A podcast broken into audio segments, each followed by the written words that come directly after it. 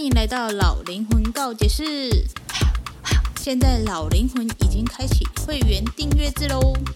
欢迎各位，不管是年轻的灵魂、中年的灵魂，还是像我一样老灵魂，都一起进入我的告解室吧。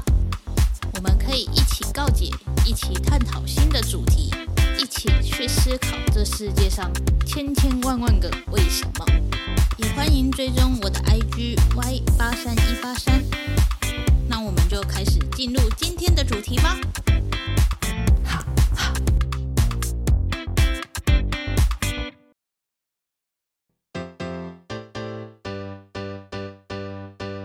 嗨，欢迎回到老灵魂告解室。连续两集的性骚扰、性丑闻、性变态的呃 Podcast，我们今天就来聊聊比较不一样的东西吧。在这之前，请加入会员哦。今天想要聊聊在 Netflix 上面的《海妖的呼唤》，不知道有没有人看过？但是呢，我在点开之前，我没有想到是这么的呃刺激，然后这么的意料不到的。首先呢，他找的都是女生，真的是很厉害的女生，分了六组，然后有消防、运动、特技、警卫、军人跟警察，就是在一个荒岛上面要厮杀这样。首先呢，我觉得参加的人都非常的有有那个挑战心吗？因为光他们第一集走那个泥泞，我就觉得不行了，因为我觉得太脏了吧，就是你看他们脸上就是完全都是。暖瓜，然后就算抵达了，你也不能马上就是清理，他就是屌一下你，然后我就哦，我就一直说，哦，我觉得我不行，在家不好吗？这样第一集就是这么的刺激了，而且我看的时候，我都在想说，啊，那他们厕所的话怎么办？然后洗澡的话怎么办？什么之类的。可是我们发现，就是他最后真的都是适应的很好，而且在里面呢，你不会看到就是。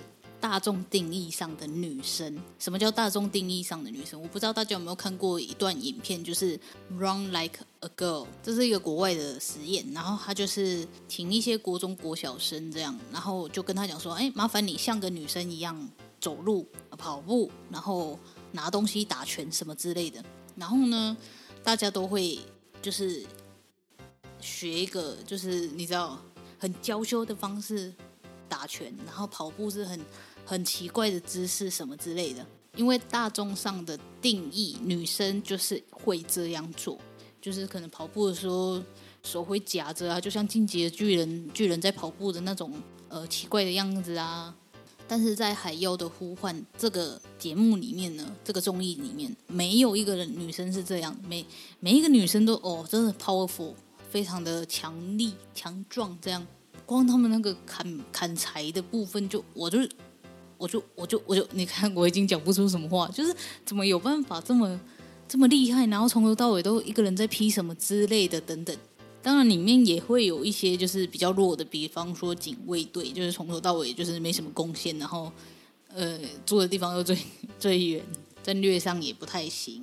然后虽然他们蛮晚才被 over，就是才被淘汰掉的，是因为他们太弱了，没有人想要去攻打他们。大家都是想要把强的都给他用用掉嘛，就是 over 掉，然后最后才去攻击那一些小绵羊。那警卫队就属于小绵羊这种状态，因为呢，不是说他们没有真正的实力，而是说警卫队呢跟地震演习差不多的意思。地震演习呢，就是他们会公布那个哦，地震来了广播嘛，然后你们就要怎样，就躲到椅子旁边，然后等。警报解除，然后排队走到外面去，然后排队再一起走到空旷的地方。通常呢，呃，地震演习的时候会怎样？就是会把车都移掉嘛。可是真的地震来的时候，根本就不是这样的。所以地震演习是多没用的事情，我相信大家都知道。然后警卫队呢，他们放的那个画面呢、啊，的确就是这样啊。他们说他们是保护总统的。保护一些高官的这种警卫，可是他们在那一些呃排练啊、演习啊，全部都是设计过的动作，所以他们真的实力来讲，有点就是跟其他人比起来，就是比较弱的，所以我才会说他们是里面的小绵羊，因为大部分都是演习，所以演习来讲，就是对这个功能是没有办法提升的。但是其他人不一样啊，消防队、军人队，然后特技队，还有运动队，全部都是实战实打的。所以你会看到他们这几队在厮杀的时候是非常精彩的。然后我一开始在看的时候，我还跟我妈讲说：“哎，他们一定会就是抓头发啊，就是在那里尖叫啊什么之类的。”因为电视剧不是都很常这样演嘛，女生在吵架的时候就是互抓头发，然后就是嗯，你放开哦，你放开哦什么之类的。但是他们没有这样，而且我还跟我妈讲说，如果真的要参加这种节目的话，女生应该都要剃光头吧，不然会被抓头发。但是他们没有啊，他们就是很堂堂正正的在比赛，这是很。很值得去看的一部综艺，是因为你在里面不会看到说哦，这个人是谁的妈妈，然后谁的小孩，或者是谁的老婆、谁的女朋友，没有，他们就是做他们自己，然后对他们的职业非常的热忱。我一开始的呃推测是，我觉得军人队会赢，因为军人队的气势真的是有够夸张的，尤其是那个短头发的江小姐，她那个大吼大叫的模式真的是每一次都很震撼到我。所以我想说，他们气势这么强，然后其实他们作战也蛮会作战的，而且有一句话不是这样讲的吗？兵不厌诈，这是战争。他们就是兵很奸诈，所以我就想说，他们最后一定会赢的。没想到竟然是消防队跟运动队一起合合力的把他们 over 掉了，我就觉得哇，真的太刺激了吧！总之呢，我在里面就看到很多，就是一些我可能自己也不敢做的。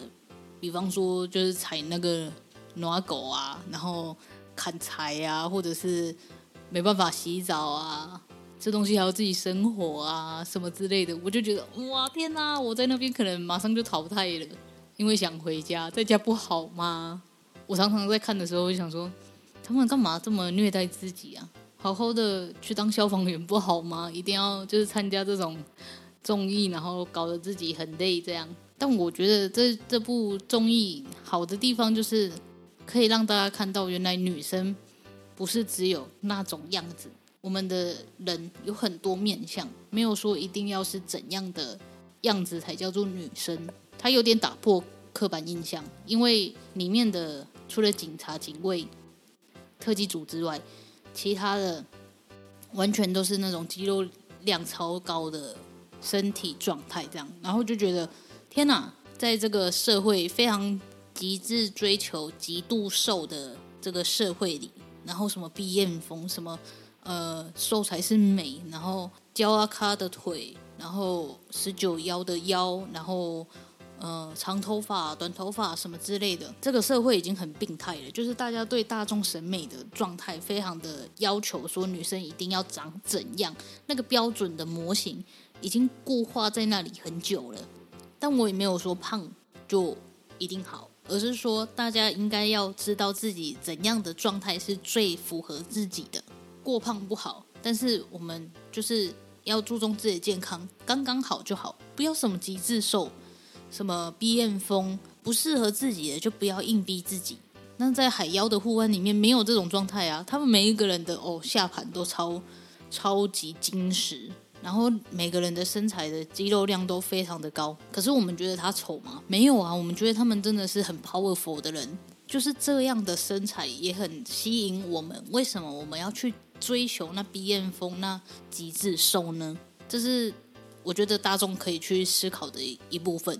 你这么的追求那些跟风的几只手是为了什么？所以我很建议大家，就是可以去看看没有在大众审美上的这些女生，她们是怎么散发魅力的。然后再加上呢，这一部综艺呢，它并不是找男生来，因为我想说，如果以这种基地战啊，然后争夺啊、抢夺这种状态下，如果真的是找男生来的话，可能马上就打起来。毕竟男生还是比较冲动的因子存在，所以可能就马上就打起来。毕竟军人组一开始也是很坏的丢那个灭火器啊。我是会很期待说下一季的，听说还有还有什么水之岛啊什么之类的其他的部门吗？应该要这样讲吗？反正就是我会很期待下一批的人会怎么样的去争夺这一件事情，然后会有更多的职业吗？或者是同样的职业？继续在挑战，然后让我们发现更多不一样的女性的面貌，还有女性在作战的方面的思维模式吗？其实如果是我的话，我可能没有办法想到那么多，就是作战计划了，因为我就想回家的那一种。但是我觉得，哎，他这一部综艺，他真的是剪接的非常好，就是那个紧张感是抓得很足够的，就是会让人家觉得天哪，到底是怎样？好紧张哦！我想要赶快知道的这种状态，超佩服。导演就是怎么有办法剪接成这样，跟电影一模一样呢，所以真的是大推好吗？大家都给我去看《海妖的呼唤》，真的很好看。不要再关注什么性骚扰、性丑闻了，我们就去看《海妖的呼唤》好吗？去看看这些女生到底是怎么散发魅力的，然后在这争夺战的中间呢，是怎么样呆萌呆萌、多可爱的，然后再来留言跟我说，如果是你的话，你会想要参加这种综艺吗？就是这种实境秀。我觉得韩国真的对这件事实境秀的部分真的是非常的厉害，就是他们筛选素人的模式，我们不知道怎么筛选，但是他们每次都可以筛选到很适合这个节目的，不管是换成恋爱是素人，然后这个海妖的呼唤也是素人，然后那个单身即是地狱也是素人，但是我们可以看出来，就是里面演戏的成分就是比较少一点。或者是像偶像的那一些实境秀啊，比方说呃饮食堂或者是什么东西，呃一日三餐什么之类的这种状态呢，我们都可以看到他们是很真实的呈现。可是如果像是其他国家想要模仿这件事的话，就没有办法像韩国一样好看。我觉得是可以检讨的。比方说光露营的，韩国有很多露营节目，像是。呃，帐篷外面是欧洲，然后还有什么？还有谁的露营？呃，罗 PD 的也有露营的。然后台湾最近不就是有一个什么？呃，光是露营就很忙了。可是在我看来就，就就很假的感觉。我不知道为什么，我就只看一点点而已，我就觉得我看不下去了。就是两边的真实感是有差的。就是一方面你会觉得说，哦，这个。就是假装的成分有点大，然后这个就是真的 real 的感觉，那更别说中国那边的嘛。中国那边就是出了名会模仿，所以很多节目他们都有就是模仿。可是像这种海妖的呼唤，我不我不觉得中国有办法模仿，因为他们就不需要这种状态呀。这跟党的那个规定不一样啊。所以海妖的呼唤，我觉得他们是没有办法模仿出来的。台湾也是，然后韩国呢，它虽然就是女权还没有那么的厉害，但是他们愿意拍这种职业，然后是女生担任的这种综艺节目，其实就是已经很大的突破了。虽然说我们不知道什么时候才会真正的走到现实里，但是还是很就是佩服，就真的只有韩国人有办法想出这种实境节目，还是。美国也有，可是我没有看，I don't know。反正我就是比较看韩国那边的，所以我就觉得只有韩国有。那应该是其他国家也有了，但是我没有看，所以这边不讨论哦。Anyway 呢，反正就是推荐大家去看一下《海妖的呼唤》，因为它真的除了呃那一些女生真的很厉害，就是很有魅力之外。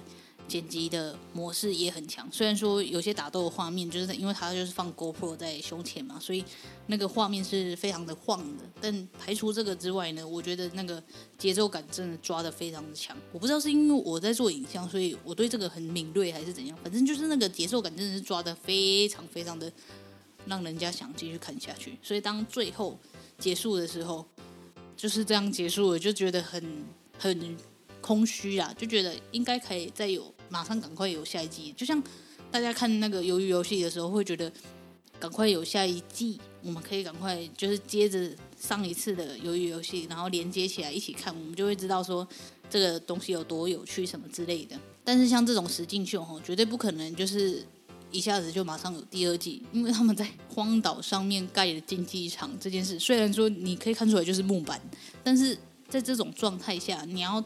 马上再去申一个另外一个场地，然后你要去申请，呃，拍摄许可，然后还要在那里挖地，然后建造一些木屋什么的，都是非常大的工程。但我觉得韩国最厉害的点就是他们愿意花钱在这一些布景上面，不管是拍摄还是就是综艺都一样，就是很愿意去花钱，所以我们会更有那个深入其境的感觉。但是台湾呢，通常都是能省则省。不管是以前还是现在，现在已经很尽力的想要模仿成韩国的样子了。但是就是因为我们不愿意花钱，所以永远没有办法像韩国那样子。然后再加上拍摄的画面，然后拍摄的手法、剪辑的手法都还是差人家一点。我们不得不说，韩剧韩综真的是做的很厉害。以前我在韩国当交换生的时候，我就会想说，不是，我觉得我邻居家的狗真的是有够吵的。所以你们会一直听到汪汪汪的声音，还是你们没有听到？但是我一直有听到了。Anyway 呢，反正我在韩国的时候，我就有去参观他们电视台，也不是说参观啊，就是刚好就有办法进去看那个音乐节目的现场，然后就进去观摩的一楼。这样，那时候我还想说，哦，感觉在这里工作好像很好诶。就是你知道看韩剧就会对那种狗牌啊，狗牌就是那种。你要去大公司工作，然后他们就会给你一个牌子，然后你要进出的时候就要哔哔，那就是狗牌。以前就会觉得哇，进大公司工作好像很好哎，然后后来就发现，我根本就不适合当公司，我不适合带狗牌。Anyway 呢，反正就是韩国对于呃放送的状态真的是非常非常的投入很多资金，我觉得这是我们可以学习的。虽然说呃台湾的投资业者可能没有办法有这种。状态，我觉得主要的差别是因为韩国的政府也在支持这一项，呃，韩流，把韩国推送到其他国家去，所以他们会支持在拍摄影剧、综艺这这个地方。但是呢，台湾呢就比较没有那种状态了，毕竟有几个大佬呢就非常的霸在那几个位置嘛，比方说吴叉叉，然后胡叉叉，然后。徐叉叉什么之类的，就是你可以看到几个电视台哦，就是那个几个固定的人一直都在那边，然后没有想要交棒给下一个人的意思。那老节目一直在那边，然后老人会看，所以就不会有新的东西出来。那新的东西出来的时候，又会因为嗯、可能人气不够，然后就呃被缩减经费。那经费缩减了，又没有人会想看，因为品质就没有到那边，就不够吸引人，所以就会成为一个 loop。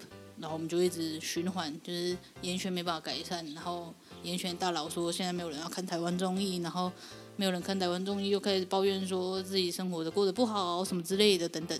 奇怪，我明明就是在推荐海妖的呼喊，为什么会讲到这么深层的地方去呢？Anyway 呢，反正就是推荐大家可以去看一下，真的给我去看一下好不好？很好看，真的很好看。但是问我要不要去参加，我跟你讲说我不要。我没有办法，我不行，我还是在家就好。OK，这就是这一集的老灵魂告解室，非常轻松的推荐海妖的呼唤，就这样喽，拜。